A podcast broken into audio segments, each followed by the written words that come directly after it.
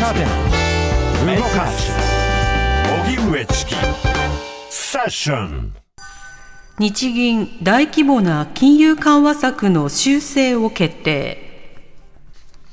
日本銀行は今日まで開かれた金融政策を決める会合で大規模な金融緩和策の修正を決めました。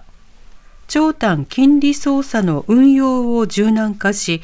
これまで0.5%程度としてきた長期金利の上限についてそれを超えることも容認します。日銀は経済・物価をめぐる不確実性が極めて高いとした上で上下双方向のリスクに機動的に対応していくことで金融緩和の維持性を高めるとしています。発表を受け東京外国為替市場では円を売ってドルを買う動きが急激に強まり1ドル141円台前半まで円安が進みました。それでは今回の日銀の、えー、決定について PWC コンサルティング合同会社チーフエコノミストの片岡剛さんにお話を伺います、はい、えー、片岡さんは2017年7月から2022年7月まで日銀の政策委員会審議委員を務めていました、はい、片岡さんこんにちは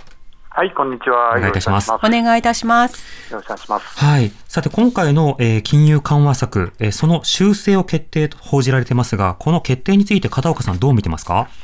そうですね。あの、まあ、えー、先ほどお話がありましたけれども、まあ、えー、金融政策の柔軟化というふうに言われていましたが、はい、まあ、事実上、その形骸化したなっていうことだと思うんですね。うん、であのまあ、特にそのイールドカーブコントロールという形で、はい、日銀はそのえーまあ、長期と短期の金利の操作をです、ね、しているんですけれども、うん、まあ、こちらのその長期金利っていうのが、もともと0%を、えー、中心に、プラスマイナス0.5%で変動するようにです、ね、促していたわけですが、はい、今回、あのその文言は変えていないんですけれども、あの実際、ですね1%ぐらいまでは大丈夫だよっていう形に、まあ、政策を変更したんですね。うん、ですから、まあ、こうなりますと、結局その、えー、0.5とは言ってるんだけれども、それ以上も許容して1%までは OK だっていうことになりますので、え物価が高まってきて、えー、長期金利が上がっていくっていう話になれば、まあ、それは1%までは大丈夫だということを今回決めたっていうことなんですよね。えー、だか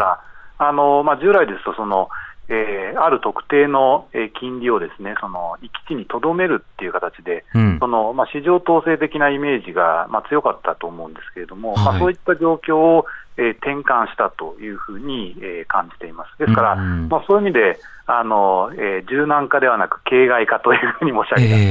まあ、そういう趣旨だということですね。はい、これ、低金利政策の中で、まあ、一定の幅にコントロールしようということで、はい、これまで幅を設けていたと思うんですけれども、はい、あの実際、直ちにあの幅を上げるというわけではないが、これは許容範囲を広げる、この意味合いというのはどういうふうに捉えればいいでしょうか？えっとですね、あのまあ、日銀、今回ですね、そのまあ、経済と物価の見通しというのを最新版にしているんですけれども、はい、あの一つのポイントは、まあ、今年度2023年度の物価見通しというのがですね、これが、えー、足元の物価上昇も相まって大きく高まってるんですね。うん、生鮮の独総合で、まあ、2%台後半という形で、政策委員の方々の見通しを1%台から引き上げているんですけれども、はいあのまあ、こうした流れというのは、当然、物価が上がりますと、えー、長期金利の上昇圧力につながるんですね。うん、まあ、ただあの、今回の決定前のですね段階の長期金利、えー、先々週あたりまでの動きを見ていきますと、えー、0.5%のバンドを下回るような形で、比較的安定的に推移していたんですね。まあ、ただ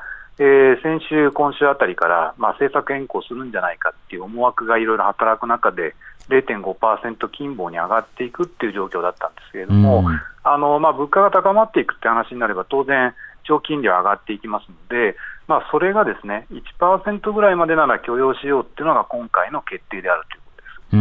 あのこれがですね1%ぐらいまで金利が十分に上がっていって、それが固定化するっていうことになりますと、えー、まあ、次はですねその0%金棒ではなくて1%ぐらいの今現当、その当時現状決まるであろう水準をもとにして、うんうん、えー、金利を後付け的に引き上げるっていうことが、まあ、次の対策としては考えられるんですよね。ででそうなってくると、まあ、長期金利についてはゼロ金棒ではなくて1%ぐらいになるから、だから、えー、今度はマイナス金利を解除しようかって話をですね、えー、えー、おそらく来年以降やっていこうっていう流れになっていくと思うんです。でこれがあの物価が安定的に上がっていき、2%の目標が達成されるっていうケースにおいては、そういう政策の流れになるというふうに思われるんですけれども、はい、逆にですね、えー、日銀の今回の見通しを見ていきますと、2024年度、ないしは25年度っていうのは、いずれにしてもですね2%に物価が届かないと、うん、えー、そういう形になってるんですね。ですから、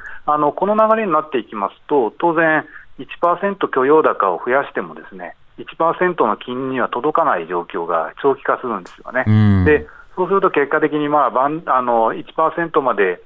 あの金利の変動は許容したんだけれども、実際は0.2%とか0.3%ぐらいのですね金利で動くような、そういう状況になると、はい、まあ、これはある意味、現状と何も変わっていないんだけれども、うん、あの緩和的だって話になるので大丈夫だろうと、えー、まあ、そういう話ですね、両立てでいけるような、えー、体制作りを、まあ、今回したということだと思うんですね。まあ、ただいずれにしても、先ほど申し上げたように、えー、イールドカーブコントロール、長短金利操作っていうのは、一定の水準に金利を、えー、制御しようという試みなわけですが、はい、まあ、これがどんどんどんどん形骸化して、えー、制御ではない方向に、まあ、移っていくんだなということが、今回の、えー、政策決定では明らかになったと、まあ、こういうことなんだと。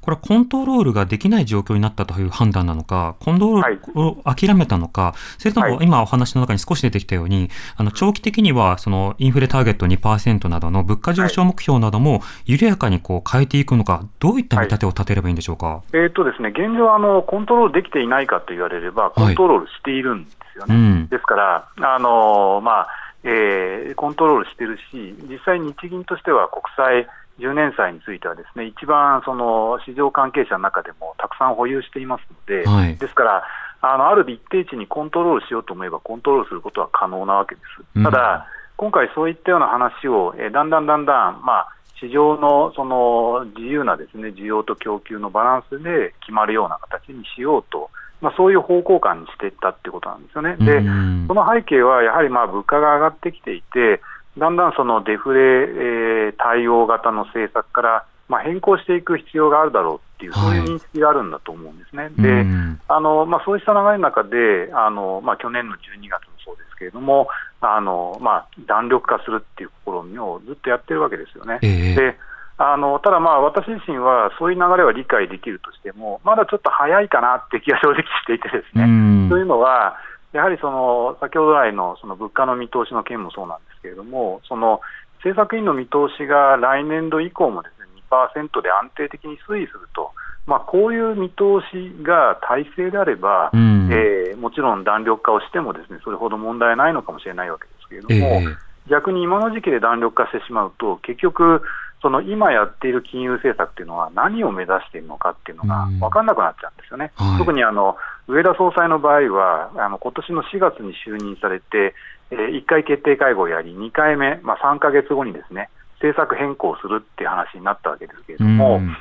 もともと粘り強く金融緩和を続けるという方針を、えー、明確にしておられたんだけれども、そこの話とですね今回のその、まあ、政策の柔軟化、えー、ないしは形骸化っていうがどういう関係になるのかっていうのが、えー、今現状のステートメントではよくわからない形になってるんですよね。メッセージにぶれが生じているということで。すはい、そうですね。で、今ちょうどあの記者会見を、えー、やっていますので、まあ、そこら辺が多分、あの説明があるんじゃないかなっていうふうに思いますけれども、あのまあ、むしろその2%の達成というものはしっかり頑張っていきますよと、えー、まあ、そういうような新たな表明というものがない中で、えーまあ、物価についても今、一時的に上がってるんだけれども、来年度以降はまだ2%届かないと、そういう中で、えー、柔軟化するっていうことが、まあ、どこまでの意味を持っているのかっていうことを、やっぱりそのしっかり明らかにするべきだというふうに思うんですね。でまあ、実際、やっぱりあの今回の決定については、その例えば株価が大きく下落をしていたりですとか、はい、ないしは為替についても大幅にですね、えーまあ今日のその明け方あたり、まあ、深夜、昨日の深夜ですか、動きましたね、えー、まあ、日経の報道が、えーまあ、リークがあってですね、でそこの中で大きく相場が動いています。でやっぱりこういうところからも見見受けられるように、やっぱり現状のその政策変更に対しては、まあ、ネガティブな、えー、判断というのをマーケットは現状していると思うんですよね。から、まあ、こういうことについてどうやって説明していくのかっていうのが、今後の焦点かなと思っています、はい、なるほど、まあ、政策についての一貫性、そして説明、このあたり日銀がどうするか見ていきたいと思います。はい、片岡さん、ありがとうございました。はい、どうもありがとうございました。ありがとうございました。片岡剛志さんにお話を伺いました。はい、TBS ラジオ荻上チ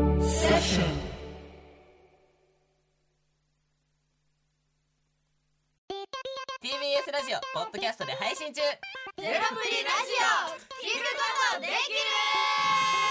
パーソナリティは LGBTQ ハーフプラスサイズなどめちゃくちゃ個性的な4人組クリエイターユニット。午前0時のプリンセスです。ゼロプリラジオ。もう好きなもん食べな。好きなの何でも鍋に入れたら鍋なんだから。マクド鍋に入れちゃおう。そしたら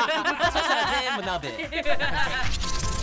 おならが出ちゃったことを何て言いますか？プリグランスバズーカ。におしゃれではないよセラプリラジオ笑ってるやんこんな感じになります笑い方海賊になりますおう。ち最後にこの CM 聞いてるみんなに一言お前